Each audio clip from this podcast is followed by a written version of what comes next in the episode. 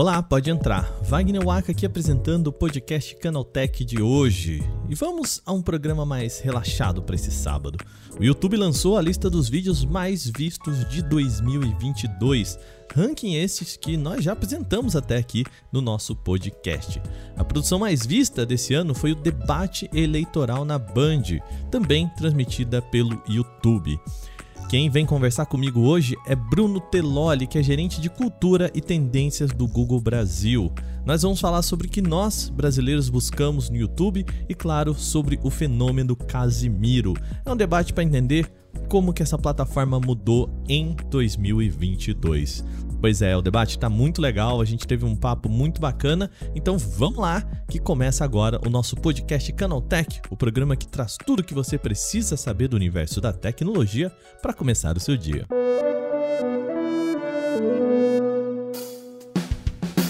Olá, seja bem-vindo e bem-vinda ao nosso podcast Canaltech, o programa diário que atualiza você das discussões mais relevantes do mundo da tecnologia. De terça a sábado, a partir das 7 horas da manhã, a gente tem os acontecimentos tecnológicos aprofundados aí no seu ouvido. E de domingo, a gente também tem o nosso podcast de entretenimento, o Vale Play. O programa, claro, já está gravado por aqui e nós conversamos sobre um filme que tá bombando lá no TikTok, um monte de gente falando sobre ele, um filme de terror. Não vou dar spoiler aqui, amanhã tá no seu feed aqui do Vale Play. Então fica ligado, segue a gente para você não perder nada. Aproveitando esse finalzinho de ano, vamos participar da nossa campanha, que é chama alguém aí que você conhece, um amigo ou uma amiga que pode gostar de tecnologia para ouvir o nosso podcast. É aquela caixinha de final de ano, sabe, que rola? É nossa aqui é você trazer mais gente para ouvir esse podcast. A gente conta com você, isso sempre ajuda aqui no nosso programa, tá bom? Se quiser falar com a gente, é muito fácil, é só mandar o seu e-mail para podcast@canaltech.com.br. Sem mais então, vamos agora para o nosso papo de hoje.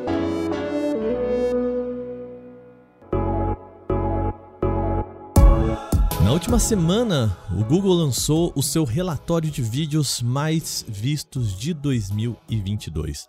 E no topo está o debate presidencial da Band, seguido da transmissão de Palmeiras e Corinthians pelo Paulistão desse ano. Duas produções aí, dois vídeos muito diferentes do que a gente viu no ano passado. Os dados mostram interesse por política e futebol no YouTube, um espaço antes dominado pela música e pelos videogames. Para me ajudar a entender o que o brasileiro quer ver na rede social, nós convidamos o gerente de cultura e tendências do Google Brasil, o Bruno Teloli. Primeiro, eu queria agradecer aqui a sua participação. Seja bem-vindo ao nosso podcast. Tudo bem com você? Tudo bom, Wagner. Obrigado pelo convite. É, tô animado pelo papo. Bom, também tô. Vou te contar um negócio. É o seguinte, né? A gente teve acesso aqui aos números que vocês trouxeram sobre né, a, aqueles conteúdos mais vistos no, é, no YouTube esse ano, né? E, e dá para ver que a gente mantém aí algumas paixões nacionais, né? A, o futebol entre esses grandes nomes aí, né? Não dá para dizer que a gente tá vendo agora o fenômeno Casemiro acontecendo aí no YouTube, não só no Brasil, mas mundialmente, né? Mas vamos falar um pouquinho sobre esse, essa entrada do futebol oficialmente no YouTube, né? Os, os, os, times participando, as ligas participando também disso, né? Como que acontece isso, né? Como que é o comportamento de quem tá acompanhando o YouTube né, para assistir o futebol dele, assim, né? Por que, que as pessoas estão acompanhando pelo YouTube e talvez não pela TV? Cara, Wagner, acho que acho que tem várias frentes aí, é, principalmente quando a gente fala de futebol no YouTube, né? A gente, por exemplo, viu nas listas, né, de final de ano, a gente viu a presença de um jogo do Paulistão. É, acho que é um exemplo legal, que é um, é um o YouTube tem o direito de transmissão no digital, né, do Campeonato Paulista, e isso vai também seguir em 2023. É, e a gente também tem melhores momentos, paródias relacionadas a futebol, mas acho que o comportamento de esporte dentro do YouTube, a gente tem com isso a partida, mas eu acho que tem o pré e o pós-jogo. Né? Não configura ali na lista, nas listas né, de final de ano, mas o comportamento é que a gente tem cada vez mais os canais de torcedores também ganhando força dentro do ecossistema do YouTube e canais que fazem análises pré-jogo é, e depois o pós-jogo muito forte também. É, tem canais que fazem até é, o que a gente chama de watch along, que eles abrem a câmera ali, assistem o jogo virtualmente, né? Eles não têm o direito de imagem, mas eles assistem o jogo com os torcedores virtuais ali no chat da, da live e ali vira um grande uma mesa de bar de torcedores assistindo o jogo. Então a gente tem diferentes frentes é, de comportamento que, que acontecem hoje dentro do quando a gente fala de, de esportes. Perfeito. Agora, um outro ponto que me chama muita atenção, assim, é o conteúdo sobre as eleições, né? Eu acho que do, do, do top 10 aqui a gente tem. Bom, o primeiro né, lugar já é o debate na Band, o debate presidencial. Óbvio que a gente viu uma tendência esse ano de que acompanhar a política foi um dos grandes motes do ano, né? Uma, uma eleição aí que, que engajou muita gente, né? Mas é um fenômeno que a gente via muito sendo ali, né? Acompanhado nas mídias sociais mesmo. E não tanto, eu imagino, numa plataforma que me parece tão mais jovem como o YouTube, né? Por que, que a gente chegou também, né? O, o quanto foi isso foi um ponto fora da curva ou também as pessoas estão acompanhando mais política pelo YouTube? Cara, acho que a política dentro conteúdo de política dentro do YouTube é, cresceu muito nos últimos anos. Acho que, a, acho que o interesse por política do, pelo, do povo brasileiro cresceu muito, né? Acho que não só no YouTube, mas, mas no geral. Acho que voltou a ser conversa em roda de amigos, familiares e tudo mais. E aí acho que o YouTube, é, por ter, né, assim, canais como a Band que transmite conteúdo ao vivo via YouTube, como uma CNN, que também está ali na lista e também é, transmite conteúdo ao vivo no YouTube, fora outros canais que falam de, de, política. Então, acho que como a política voltou a ser um assunto no Brasil, é, o YouTube desempenha um papel ali importante, muitas vezes é, tentando trazer informações que não eram é, de, de fake news, trazendo informações verdadeiras e tudo mais, mas também essa, digamos, esse, esse vasto mar de canais relacionados à política que, que nasceram né, né, nos últimos anos dentro do YouTube e trouxeram cada vez mais esse interesse da, da galera de procurar é, informações sobre política, sobre candidatos, sobre as próprias eleições. E a gente tem visto isso não só nas eleições presidenciais, que aconteceram agora em 2022. A gente viu um crescimento até nas eleições municipais, que aconteceram em 2018, Teve canais é, de entrevistas que chamaram candidatos, né, um candidato por dia, e o público foi atrás desse tipo de informação. Até porque quando a gente vai, às vezes, até para uma mídia, digamos, um pouco tradicional, como é uma Band, é, você tem um tipo de conversa. Quando você tem é, políticos em outros tipos de canais, como canais de videocasts, é um outro tipo de conversa que aí, às vezes pode ser até mais próximo de, de internet. Mas acho que o sucesso é muito porque, assim, o sucesso de política dentro do YouTube, na internet, eu acho que é muito linkado é, com esse interesse, esse, essa retomada de interesse dos usuários brasileiros e do povo brasileiro como um todo sobre eleições. Eu queria falar também sobre shorts, né? A gente recebeu alguns dados aqui é, muito relacionados aos principais né, shorts aí, os top shorts do ano. É muito curioso que a borrachinha do dentista, né? A cor da borrachinha é o conteúdo aí que ganhou, né, como primeiro lugar aí no interesse, né, no, enfim, no que foi mais assistido. A, a pergunta, qual que é o comportamento do usuário então que ele acompanha os shorts? É aquela pessoa que acompanha o produtor de conteúdo ou é a pessoa que acompanha, né, que tá ali passando, dando aquela zapiada e, e cai no conteúdo, ou seja, o, o influenciador ele é menos rei do seu conteúdo e o conteúdo é mais rei desse formato. Seria mais ou menos isso? Cara, eu acho que é, é um pouco dos dois. Você tem ali o cara que vai atrás do próprio criador, mas você tem uma pessoa que está dando uma zapiada no YouTube e cai no Shorts. Porque acho que o que a gente viu muito esse ano foram os criadores adotarem muito multiformato né? Que você tem aí os criadores de, de conteúdo de formato longo e eles começaram a criar também shorts. Você tem, obviamente, criadores específicos só para shorts que criaram sua audiência em cima de shorts.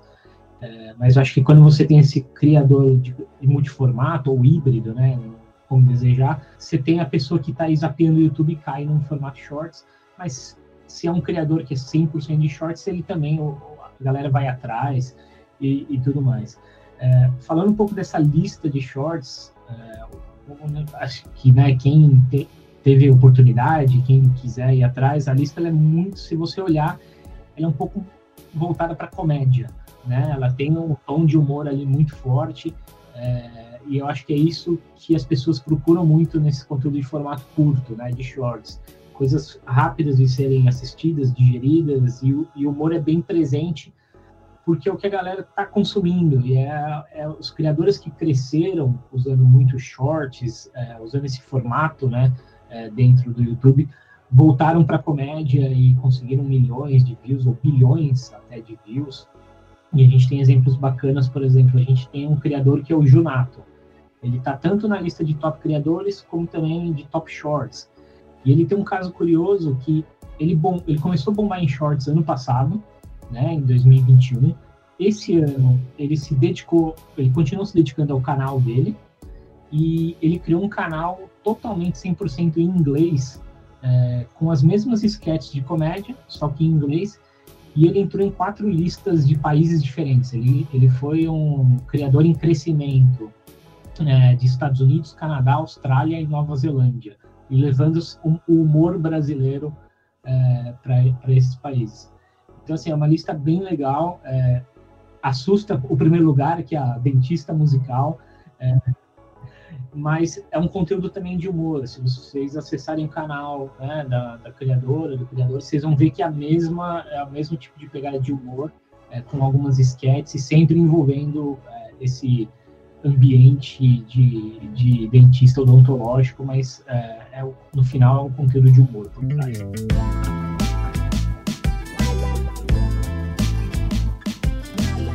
Sabe que eu senti aqui é, o que, qual que era a minha expectativa, né? Como, como olha como a gente também entra na nossa bolha, né? A minha expectativa quando eu fui ver essa lista de shorts era muito podcast. Né, os famosos cortes dos podcasts que caíram né, no, no gosto das pessoas por aí. Eu acho que o formato é, ganhou muito, né? Depois eu pensei assim, talvez as pessoas também estão usando bem vídeos mesmo para fazer os próprios cortes, né? E não Sim. talvez só os shorts, né? É, os, mas os podcasts acabaram não aparecendo em nenhumas listas aqui, né? É. É, embora eles sejam um, um, ponto interessante da plataforma em si, né? Eles não acabam não aparecendo nos top aí do ano, né? Sim, não, total. Eu acho que assim, tem. Você colocou um ponto bom no lance dos cortes. Eu acho que o que a gente viu esse ano, e na verdade aconteceu nos anos anteriores, quando teve o boom né, de podcasts barra videocasts dentro do YouTube, foram os canais específicos de cortes crescendo dentro do YouTube. Né? As pessoas assistiam muitos cortes, não assistiam um episódio completo. Obviamente, quando ele tinha interesse, ele assistia lá um, dois cortes. Pô, teve interesse, vou assistir o episódio completo mas dentro do formato shorts, de fato, a gente não viu é, bombar tanto dentro, dentro do YouTube, mas eu acho que é muito porque já existe essa cultura de canais de cortes dentro do YouTube. Então, para shorts, não era bem uma novidade, ele não estava trazendo ali um conteúdo novo para a plataforma. É, porque os canais de videocasts eles já têm os episódios completos, já tem os, o canal de os canais de, de cortes, e aí se ele reproduz é, canal de shorts, obviamente, ele, ele faz ali porque é uma, também é um material de divulgação, mas não chama tanta atenção do usuário porque o usuário ele já viu, ele já viu o, o corte ali de dois minutos, ele já viu o episódio completo, então não é um conteúdo novo para o usuário do YouTube. É, então, por isso que acho que o que está pegando ali no Top Shorts são mais conteúdos inéditos, criados focados no, no Shorts. Entendeu? A descoberta ali, né? De como de Exato. chamar as pessoas para o canal até também, né? Uma, uma estratégia de, de funil ali, né? Como a gente gosta Exato. de chamar aqui na comunicação. Exato. Bom, pra gente fechar o nosso papo aqui, eu queria falar sobre Casimiro, né? Já que estamos uhum. falando de cortes aqui, né? Ah, Estamos gravando esse podcast no dia após o jogo da seleção brasileira contra a Coreia do Sul. E eu já quero trazer um destaque aqui, uma curiosidade, eu acho que é bem uma, uma coincidência interessante, né? Que entre os top 10 é, vídeos mais assistidos, o décimo é um jogo do Brasil contra a Coreia do Sul, né? É um amistoso. um amistoso, né? Era o destino. É, pois é, era o, o destino aí, que aparentemente Brasil e Coreia do Sul é topo de audiência, né? Assim. Exato. Mas nós tivemos no jogo da, da segunda-feira, dia 5, né? O jogo entre Brasil e Coreia do Sul, um novo recorde, que é um recorde mundial. É isso, né? Cara, é, eu diria que possivelmente é um recorde mundial de esportes, né? A gente tem uhum. um recorde mundial de transmissão ainda, o, o salto lá da estratosfera, né, da, da Red Bull, que foram acho que um pouco mais de 8 milhões. É, mas, cara, não diminui, né? Porque, Sim. assim, se você parar para pensar, o salto da estratosfera era o único veículo transmitindo o salto, o YouTube. Era uma transmissão global.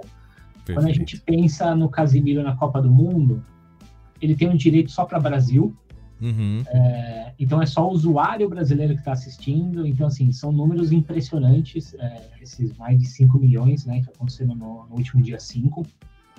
É, então, assim, é um recorde nacional global ainda não, quem sabe, pô, se o Brasil chegar na final, o Casemiro vai transmitir a final com o Brasil e quem sabe a gente bate o recorde é, global mesmo de usuários ativos e únicos na, na, na live do Casemiro. É um negócio da gente para acompanhar de perto, é, porque chama atenção, de novo, é conteúdo esportivo, é, é, um conteúdo que fala muito com a audiência né, da, da, do YouTube, não só do YouTube, mas eu diria da internet no, no geral.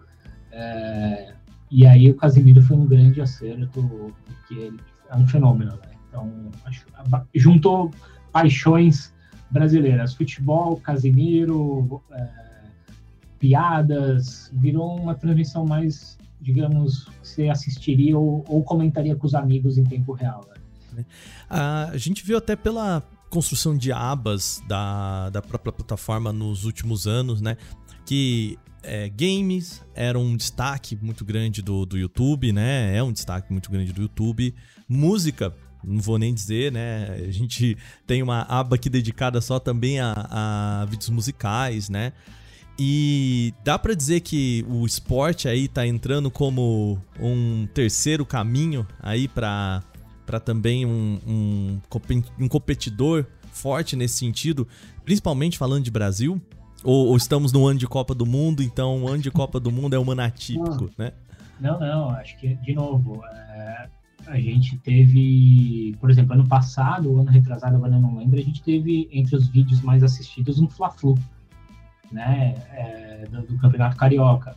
A gente tem é, transmissões semanais de NBA, né, é, com, com narração em português aqui no Brasil. A gente tem os jogos aí da Copa, teve Paulistão, vai ter Paulistão ano que vem. É, e, então acho que assim é de, e, e, de novo quando você olha ali a lista dos tops mais, dos vídeos mais vistos, por mais que não tenha tenha ali a live, né, tem um jogo ao vivo do, do Paulistão, mas você tem ali melhores momentos de outros canais. Tem ESPN, tem Globo Esporte.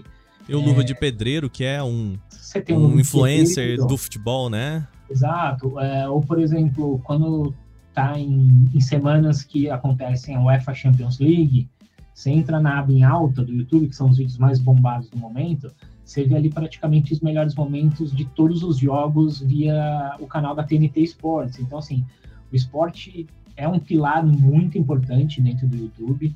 É, acho que essas, esses direitos de transmissões que estão acontecendo no YouTube, Paulistão, Copa, NBA, outros campeonatos, é, até uma vez, eu falei até é, numa, numa apresentação, você tem hoje, no final de semana, rolando live de campeonato de futebol dentro do YouTube.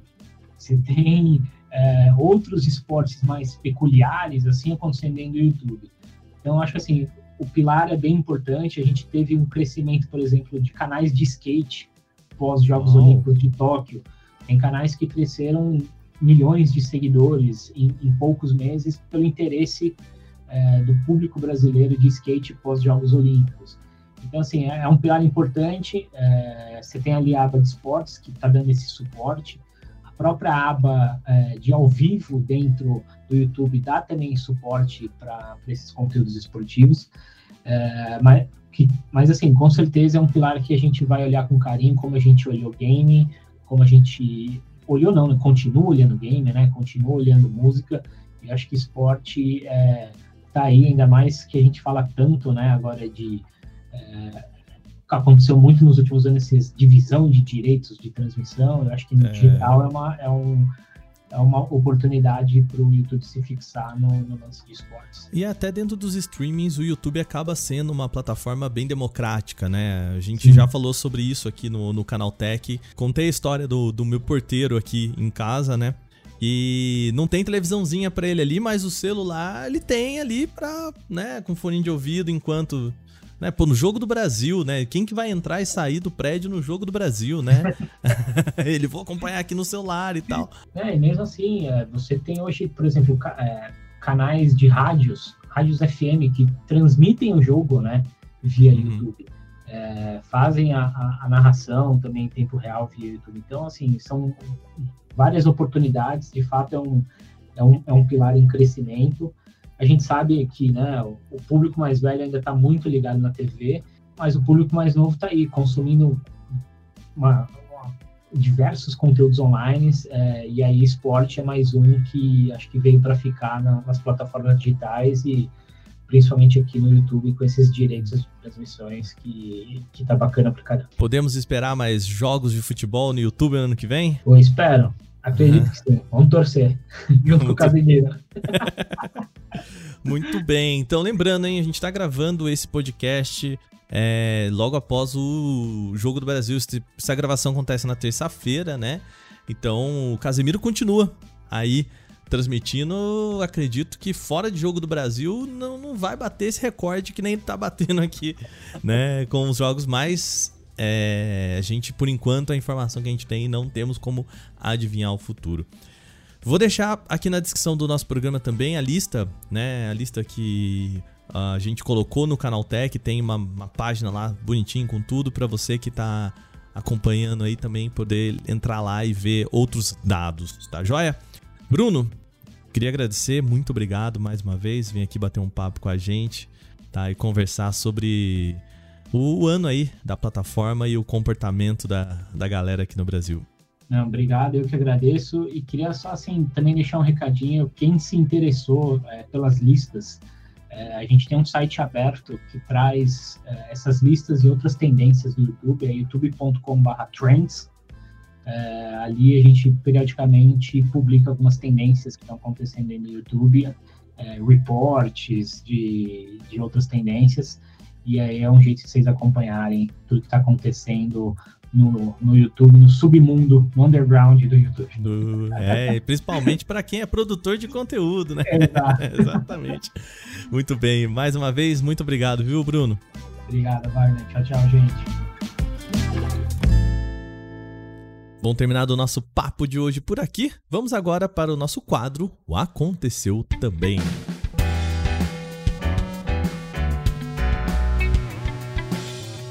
O Aconteceu também é o quadro em que a gente fala das notícias também relevantes, mas que não geram uma discussão maior. A IQ anunciou nesta quinta-feira, dia 8, os novos IQ 11 e 11 Pro, dois dos primeiros smartphones do mercado a chegarem com o processador Snapdragon 8 Gen 2.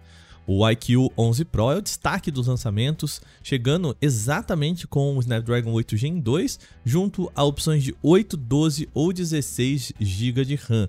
Outra novidade, tá? É em relação ao armazenamento. Ele pode ter 256 GB ou 512 GB em UFS 4.0. Pois é, esse modelo de armazenamento pode chegar a ser 46% mais veloz do que o UFS 3.1 que é utilizado pela maioria dos celulares premium atuais, inclusive as versões gamers, tá? A tela é justamente também um dos recursos mais interessantes. Ele conta com um painel da Samsung OLED E6 de 6.78 polegadas e que tem resolução Quad HD Plus, chegando a 1440p e taxa de atualização em 144 Hz. Um dos diferenciais do modelo também está na bateria com capacidade de 4.700 mAh, mas que conta com carregamento rápido de 200 watts. A IQ promete recuperar 100% da carga em apenas 10 minutos. O IQ 11 Pro entra em pré-venda na China em 21 de dezembro, com preços que partem de 4.999 yuan. Eu sei que você aí não está familiarizado, então vou converter aqui aproximadamente R$ 3.700 na conversão direta, sem contar impostos. A Motorola apresentou um novo smartphone de entrada, o Moto G Play de 2023. Ele traz uma tela de 6.5 polegadas com tecnologia em LCD e resolução em somente HD+, chegando a 720 pixels. Ele tem destaque ainda com a taxa de atualização de 90 Hz. O chipset do modelo é o MediaTek Helio G37, acompanhado de 3 GB de memória RAM e 32 GB de espaço para armazenamento interno. A bateria conta com 5.000 mAh e suporte a carga de somente 10 watts.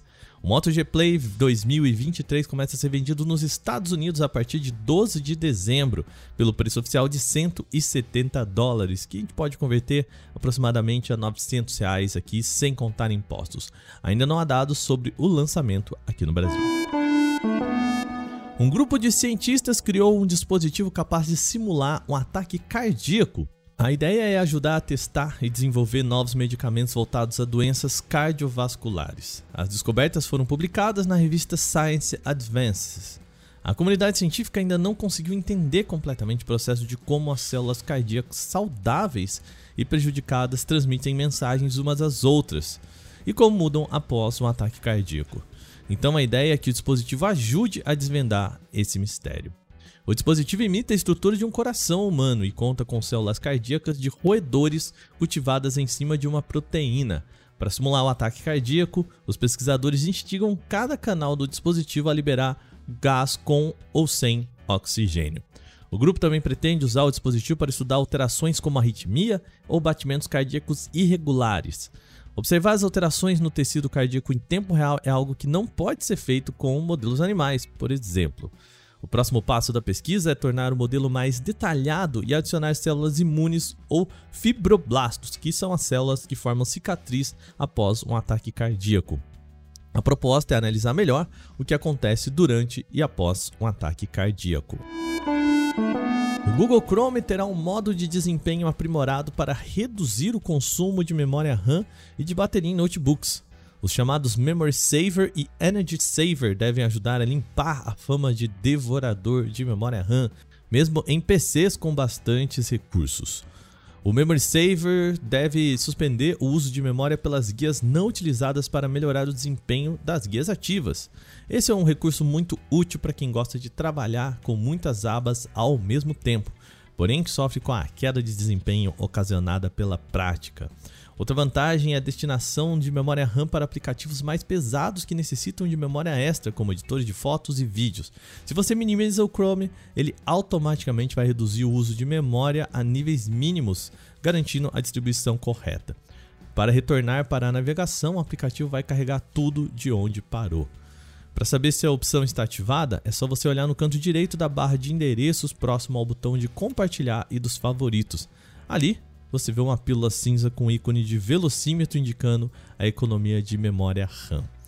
O Energy Saver, por outro lado, vai no sentido inverso e pode deixar o seu Chrome mais lento. Só que tem uma boa razão para isso. A ideia é prolongar a duração da bateria do computador. Ele vai funcionar de modo similar ao modo de economia de energia presente em celulares Android, que limita os processos em segundo plano e animações de sites para dar mais alguns minutos de vida útil. Segundo os desenvolvedores, o recurso será ativado automaticamente pelo navegador quando o dispositivo alcançar apenas 20% de bateria restante. Nesse caso, talvez seja bom fechar então algumas guias para não sofrer tanto com a queda de desempenho. Motoristas da 99 vão passar a ver o valor exato de cada corrida antes de aceitá-la. O recurso é chamado de saiba quanto vai ganhar e vai deixar de mostrar apenas uma estimativa e será mais preciso para ajudar os parceiros a decidirem se fazem ou não a viagem. A mudança se aplica em todas as corridas para os cadastrados na categoria Pop e Comfort. Segundo a 99, a mudança vai ajudar os profissionais a ter mais visibilidade de ganhos, o que proporciona melhor qualidade no trabalho. Antes, o motorista tinha apenas uma previsão dos ganhos com a plataforma, que poderia variar para mais ou para menos. Agora ele sabe exatamente qual será o, o valor da quantia paga no final da viagem. Se ocorrer uma grande variação no tempo da corrida ou um desvio solicitado pelo passageiro, o valor então será recalculado. O recurso é fruto de reclamação dos motoristas parceiros que falavam não saber quanto ganhariam. Em muitos casos, a corrida saía por menos do valor esperado, tornando pouco ou nada vantajoso fazer o transporte.